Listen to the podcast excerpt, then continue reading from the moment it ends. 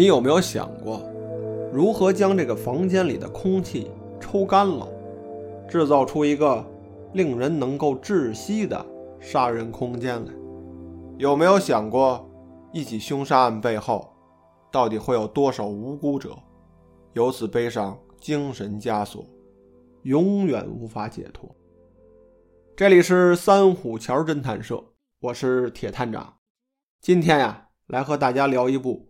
东野圭吾先生的最新作品《沉默的巡游》这部小说的主角啊，是一位来自日本帝都大学物理系的教授。这个头脑聪明，而且外表呢英俊，倍儿受女生的喜欢。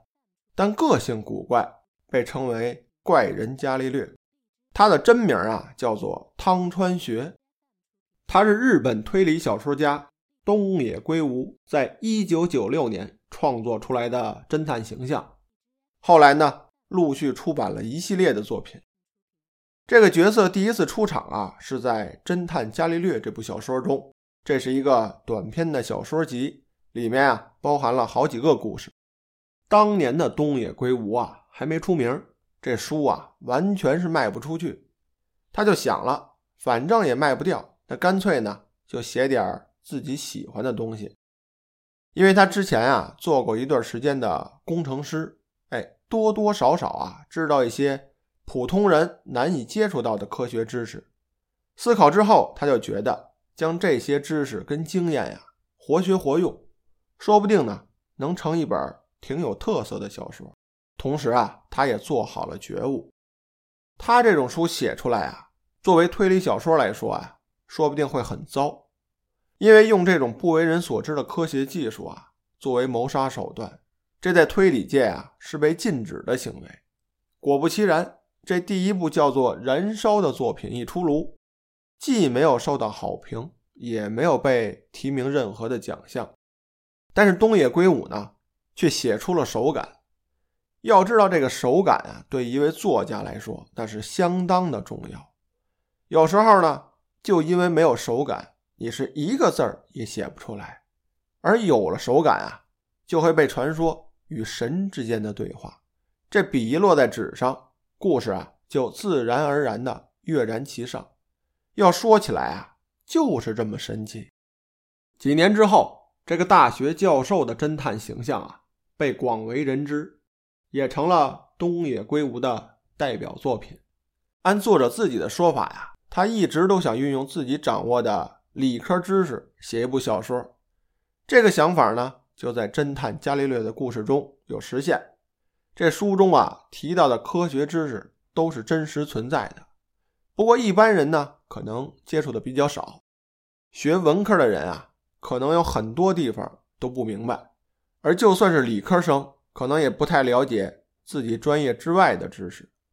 所以说呀，今后您在读小说的时候，哪有不懂的地方？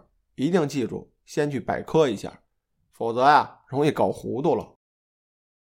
咱们今天讲的是《侦探伽利略》系列最新的一部，还是一部长篇的小说。这书在日本啊，是在二零一八年的十月就出版了，在咱们这儿呢，是今年的三月份刚出，正赶上目前这个疫情爆发呀。我这网上下了单，这书啊就停在路上了。好不容易我才拿到手，盼了很久的书啊，到手之后我一天就看完了，真的是不枉费我等了这么久啊！这书啊，还真的写的是相当的坑人，而且还是一个坑套着一个坑的那种。为什么这么说呢？不是说这书啊写的不好，只不过里面涉及的情节呀，本来是一上来就指明了凶手。然后一拐弯，这凶手啊换人了，然后又一拐弯，凶手又换人了，搞得你猜到最后啊，认定着眼前的角色呀，没一个好人，全是凶手，有这个被作者啊骗了一圈又一圈的感觉。摸良心说啊，这书啊写的还是相当不错的，但是被骗的团团转的感觉呀，很叫人不甘心。接下来啊。咱们再介绍一下作者东野圭吾，很有名，但是之前啊咱没讲过。他是一九五八年二月出生于日本的大阪，在姐弟三人当中啊，他是最小的一个。长大成人之后啊，去了日本的电装公司，当了一名技术工程师。同时啊，这每天利用下班之后的时间呀，写小说。直到一九八六年三月，他才辞职去了东京，开始了自己职业作家的道路。但在此后十年，东野圭吾的作品一直备受冷落，直到一九九六年，《名侦探守则》出版畅销。东野圭吾才重新受到了关注。后来他的书啊发行到了中国，也受到不少读者的青睐。比较有名的作品啊，包括这个《解忧杂货铺》《白夜行》《嫌疑人 X 的现身》《恶意》等等这些吧。这里呢，我好像除了《解忧杂货铺》就看了一开头，剩下呀我都是精读的。因为他是个典型的理工男，从他的职业经历还有自己的评述当中啊，您就能看出来。因为他的写作风格是那种很直接、简练的方式，说案子、讲故事，不会有什么环境的渲染，也没有什么风花雪月的爱情。按照通俗点来讲啊，就是只给一点多余的没有。而且案子的叙述中啊。还包括很多的科学实验的理论和实验的手法，让你可琢磨的点啊特别的多，很符合我这类人读书的风格。所以我一直认为啊，这类书啊都是比较偏重于男性读者，这女性呢可能看的少了。但是后来东野圭吾的推理小说很多都被搬上了银幕，由这个日本著名影星福山雅治。扮演的侦探伽利略，也就是汤川教授的形象啊，是颇为受女同胞的欢迎，由此呢，也带动了小说的畅销。其实这当中啊，还有个小故事，在小说被写成剧本搬上大荧幕之前呀，这制作方提出了个要求，表示想将主人公之一啊换成个女刑警，因为在最初的小说中啊，这主人公。清一色的全是男的，你就能想象到这个理工男的执着了。这让东野圭吾当时挺为难，不过他也理解制作方呢是想为连续剧啊增添点美色，这也合情合理，所以呢就爽快的答应了。后来啊就创造出女刑警内海薰这个角色。所以说呀，如果你是读小说，这前几部作品当中啊。是没有这个女性角色的，但是连续剧里却加上了，这就是原著与影视剧本的不同之处了。接下来啊，咱们就来说说这个故事到底讲的是什么。这故事呢，发生在当今现代的日本，在一个火灾现场，消防员啊扑灭了大火之后，清理现场，就在这个现场的废墟当中啊。发现了两具女性尸体，一看有尸体啊，警方就介入调查了，看看这尸体啊到底是火灾造成的意外呢，还是被人谋杀后遗留在当地的。后来发现这两具尸体啊，一具是年老的女性，经过这个检查发现啊，体表上没有外伤，法医鉴定死因呢，已经是死去多年了。并不是现在刚死的。调查发现，这名老人啊，原来就是这栋被烧房屋的主人。邻居们介绍了，说老人在此生活呀，已经有许多年了，一直是靠这个捡垃圾为生，所以这家里啊存放着大量的垃圾，而且一直都是一个人住。大约有几年，邻居们似乎没见过他了，或许那个时候啊，老人就已经孤独的离开人世了。而另一具尸体啊，这疑点就很多了。经过法医的鉴定啊，这死者是个年轻的少女，而且发现这少女的后脑上啊有钝器伤，就类似于锤子、球棒这种击打后造成的。而且死亡的时间呢，也不是现在，而是大约有三年之久了。因为邻居们肯定啊，不曾见过这儿有一个二十来岁的姑娘居住。而且户籍上也证明老人家是独居，仅有一个儿子，已经四十多岁了，而且啊，很长时间不曾来往了。所以，警方针对这名少女的身份啊，展开了调查，最后确认这名死者呀，原来是三年前一名失踪的少女，叫做病木佐之。由此，警方啊立案，开展了正式的调查。像常看日剧的朋友都知道啊，这日本警方啊。一遇到刑事案件，就会先建立一个刑事本部，然后呢，派遣这个搜查组啊进行全面的调查。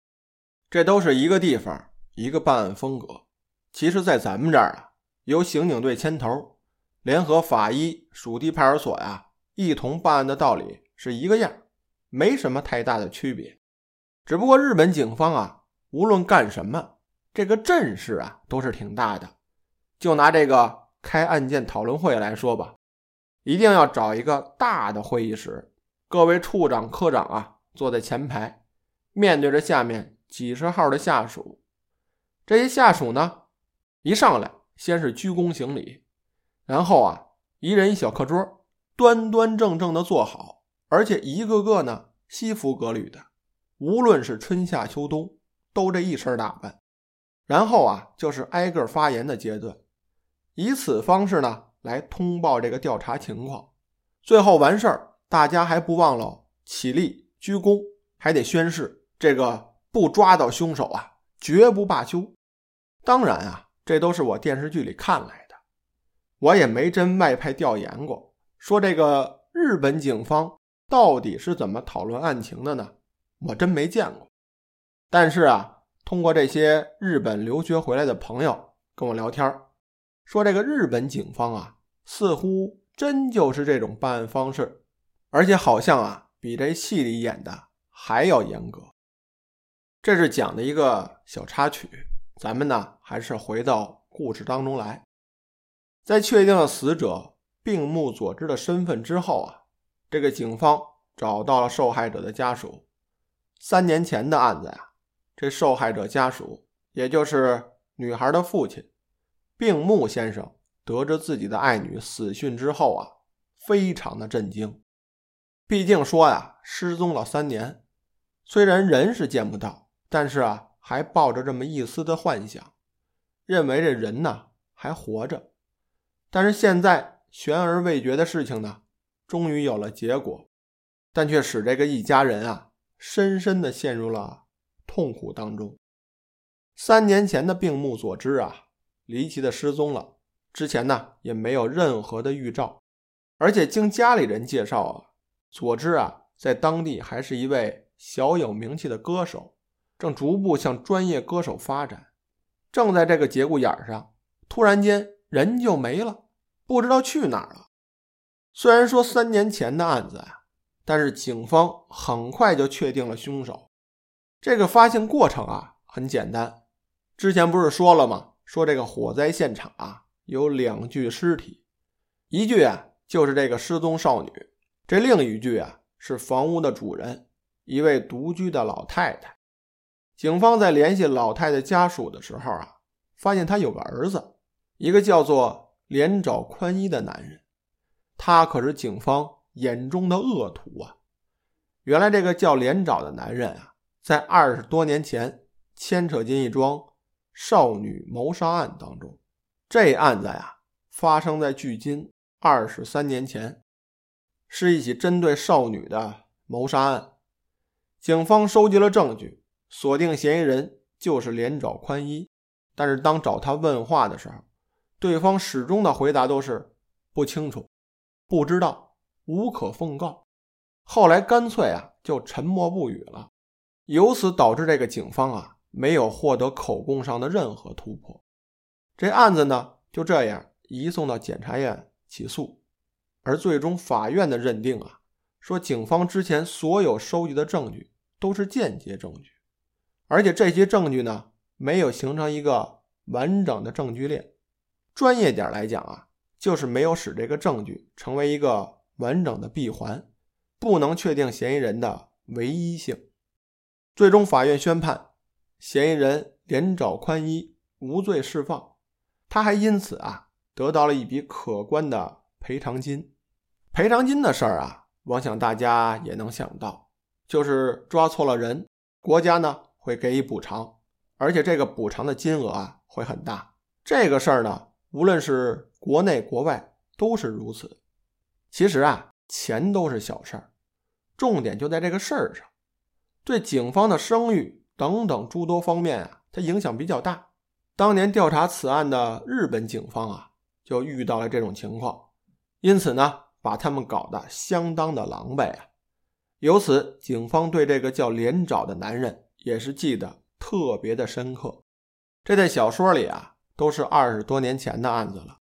但是连长的名字一出现，马上就有当年的老警察想到了此人。因此，经过高层的决定啊，就交由当年调查此案的草治警官全权的负责此案。这个草治警官呢？也就是咱们全书的二号人物，说准确点啊，应该叫做草治警部。这个日本警方的官衔啊，分的可细了。这从上往下呢，我给您数数，有这个警视总监、警视长、警视部、警部补、巡查部长，大约有这么九个层级。这和咱们这儿就不同了，咱们这儿呢，从上到下。就是局长、分局长、处科组的一个划分，这算是行政划分。给大家呢简单的介绍一下，这位日本警方的草治警部啊，放在咱们这儿啊，就相当于案件组的一个探长，手底下呢有那么俩仨人但是这位啊派头挺足，是那种走哪儿都有人给敬礼的角色。话说他当年啊。就是侦办连找宽一案的警察，而且他还面对面与嫌疑人有过这么一场问话。当年的他呀，是个刚刚初出茅庐的小警察，面对这个嫌疑人的沉默不语啊，他是一点招也没有。最后呢，只能看着嫌疑人从自己的手里溜走。当年那个恨呐，是一直积攒到现在也没有化解。虽然说此事已经过去二十三年了，他也成了一名警界精英，可以带队伍自己去破案了，算是沉着冷静型的。但是呢，他再次看到嫌疑人连找的照片的时候，他这一眼就认出来了，而且可以用震惊来形容，他就没想到这个人会再次出现。领了案子之后。他也清楚啊，这上级领导的用心，就是让他一雪前耻，一定要将此人绳之于法呀。因此，在草治的心中啊，就暗暗的憋着一股劲儿，这回一定要抓到这个人。几经周折之后，这警方在嫌疑人连找的家中啊，还真就发现了一件有力的证据，那就是沾染死者病目所致血迹的一件衣服。连长在被警方叫去问话的时候呢，说与死者呀没有任何的联系，也不曾相识。再往后问，就闷不作声了，依旧是和当年一样沉默不语的态度。而且这个草治与连长面对面问话的过程中啊，这彼此也认出了对方，这个算是仇人见面分外眼红啊。彼此间虽然表面上。表现得很冷淡，但是内心中啊，都暗自较着劲儿。这次调查呢，警方啊还是无功而返。这嫌疑人连长啊也被取保候审了，也就是说，警方仍旧是没有十足的证据，而这些刚好就成了连长用来耀武扬威的资本。他还明目张胆的跑去被害人的家里。找到了佐治的父亲，也就是病木先生。这病木家呢，开了一间小餐馆，叫做病木食堂。正好在餐馆客人正多的时候，这连长进去了，并且啊，当面要求这个病木先生赔偿他。理由呢，就是因为病木女儿的死啊，牵扯到了他这事儿呢，让他坐了牢，还毁了名声。这病木先生见到这一幕啊。我想也是惊掉了下巴。他就没想到还有这种人，胆敢跑到自己家里来，还敢要赔偿。如果说警方把调查的结果告诉病木先生的时候，他心里啊还不确定这谋害自己女儿的凶手啊就是连长。但是当这次见面之后，他在心里啊已经认定此人一定是自家的仇人，没错了。然后他也开始计划如何的杀死连长。为自己的女儿复仇，到此啊，这本书分开了两条线继续讲。这一条呢是写的病木一家呀，还有他的朋友们是如何计划杀死连长的；另一条线呀是描写这个警官草治去拜访了自己的一位好友，也就是被称为侦探伽利略的汤川学教授。这位教授之前啊，咱们介绍过。也就是头号主人公，在此啊，咱就不多提了。这位汤川教授啊，听到案件之后，表现出了很高的兴趣，由此呢，就一个人开展了深入的调查。他多次去了病木家的小餐馆，并与病木家的二女儿啊，慢慢的熟识了。刚巧呢，这个近期的镇上啊，举办一场大型的巡游活动，就如同咱们这庙会的表演一样。会有这个花车游行的活动，正赶上这个人多热闹的时候，汤川教授呢陪着病木家的二女儿啊，跑去镇上看这个巡游表演。正在这个节骨眼上呢，传来了一条消息，说这个连长死了。这个消息一出啊，不知道算是好消息还是坏消息，但是马上就在镇上传开了。闹得所有人都知道了，而且大家都怀疑是病木一家人下手干的此事。而连长的死呢，可谓是相当的蹊跷。原来啊，他刚刚搬到距离病木食堂不远的一位朋友家里暂住。说为什么搬到这儿来住呢？不清楚。他给朋友打电话，托朋友情说暂住一段时间。只要有个睡觉的地方就够了。连长这位朋友呢，也是一个人，一位七十多岁的单身大爷。因此，两个人啊聚到了一起。也就是在镇上巡游活动当天，这连长啊被人发现死在了暂住地。这死因啊是窒息造成的。由于这个体表啊没有发现外伤，现场呢也没有什么打斗的痕迹，因此推断啊。这个连长是因为心力衰竭自然死亡，这消息一出，未免也太巧了吧？这前几天还跑去被害人的家里要钱，这突然间就心力衰竭而死。由此，警方呢将这个病木一家人啊就列为了重点的嫌疑对象。毕竟嘛，为女儿复仇，这杀人动机啊太过突出了。列为嫌疑人呢，也是理所当然的事儿。然而，看过现场的汤川教授啊，却不这么认为。他在现场转了一圈，发现这个案发地啊，是一个大约三米见方的一个狭窄的空间。这地方啊，多喽就放个床垫子，别的呢什么也没有。而且这四周围啊也没有窗户，就一扇推拉门。死者连找的。尸检报告上说了，说这个体表啊没外伤，就有少量的出血点，后被判定为窒息死亡。在这个血液样本当中啊，检查出了有安眠药的成分。汤川教授就凭着这两点，做出了一个大胆的假设。他推断啊，有人在这个狭小的空间内，利用惰性气体制造出了一个密闭的空间。由此啊，导致这个连长缺氧窒息死亡。这个假设呢，当然也不是凭空想象出来的，而是有一些客观的事实作为依据。这些依据啊，算是相当的隐蔽，不易被发现。比如房间内床垫的含水量，还有这个推拉门上的锁孔特征等等这些吧。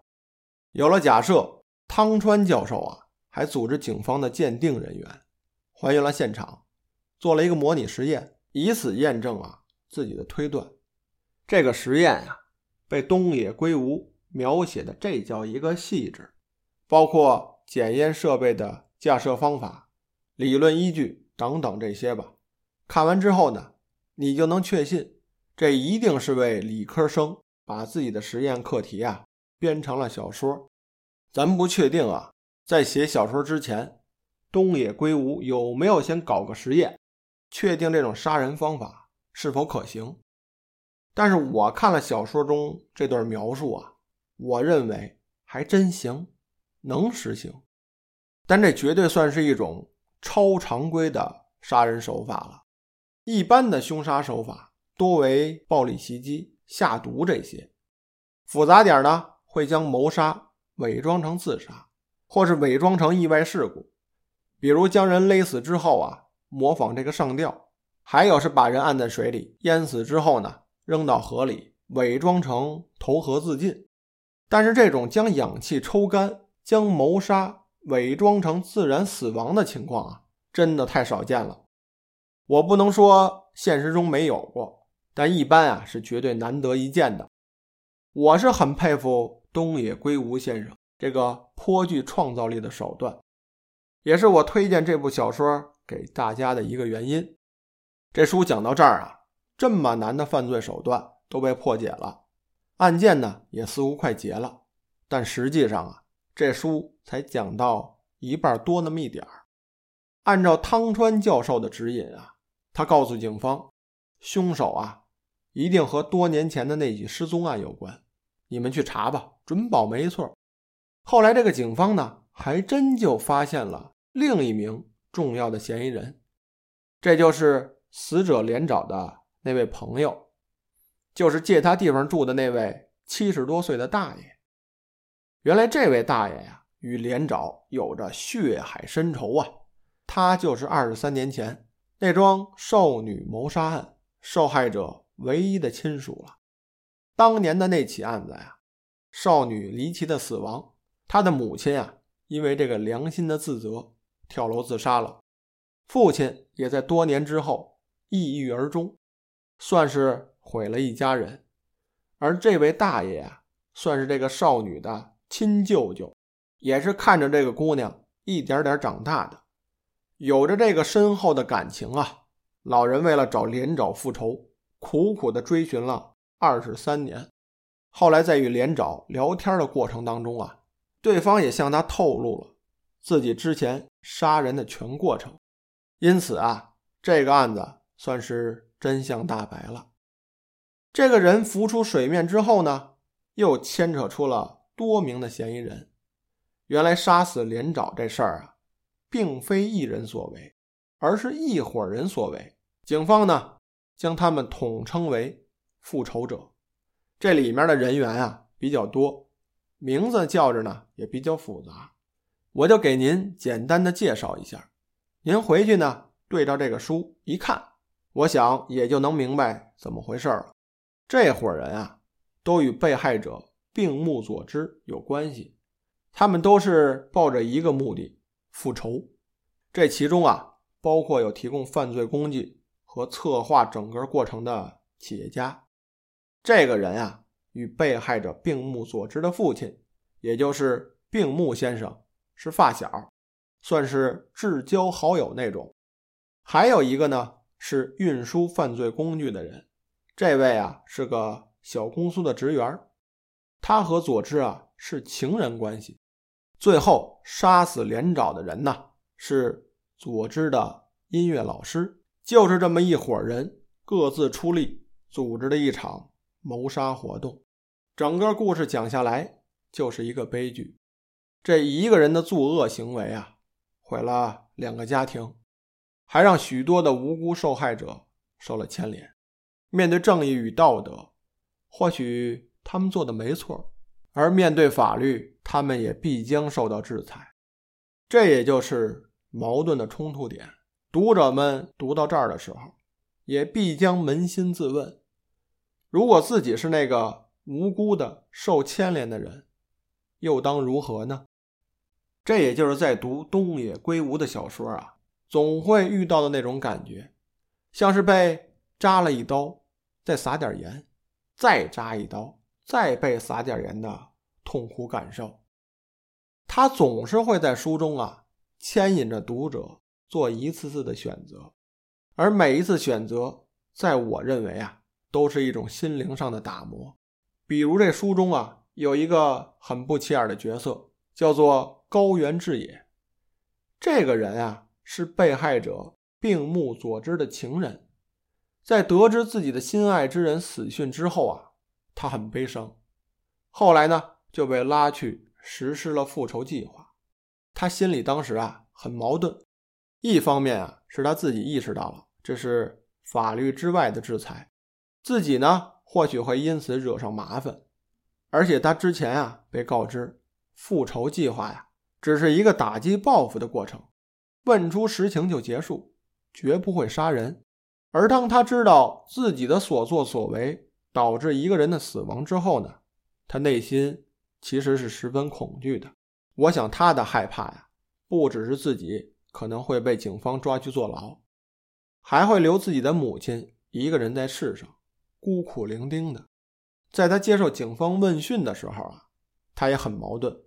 内心清楚，做此事呢，没有任何人逼他，他完全是甘愿前往的。而出乎意料的结果呢，也并不能归罪于那些策划此事的人。从任何一个角度来说，这事儿呢都是正义之举。所以当时高原志也这内心呀一直在斗争，要不要说实话，把自己的同伙给供出去？要我看来啊，他是整个故事当中。最为悲惨的人了。这故事发生三年前，出于热恋期的他呀，突然间自己的爱人失踪了，没有一点的音信，忍受了三年的思念之苦啊，正慢慢的想把这一切忘掉的时候，又突然得知自己的爱人被人给谋杀了。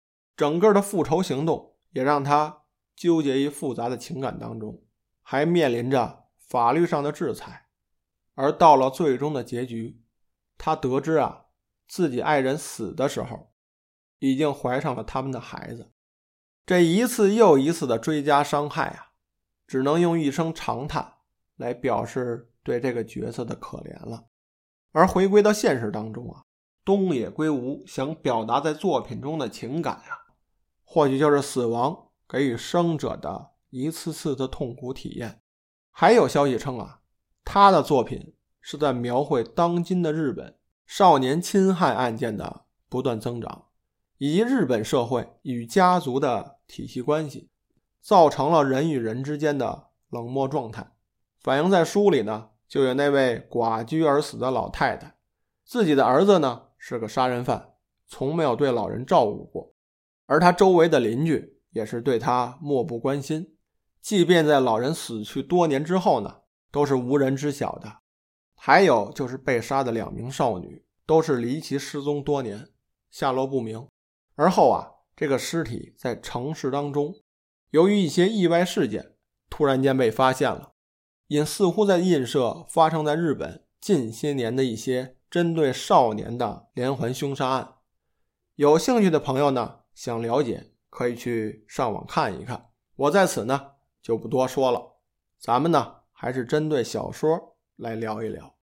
东野圭吾目前的推理小说风格和那些老派的侦探小说有极大的不同。我指的老派啊，是指江户川乱步、横沟正史那一代作家。早先的结构都是凶杀案发生，然后侦探出场，抽丝剥茧的把这个案子给破了，最后抓到凶手。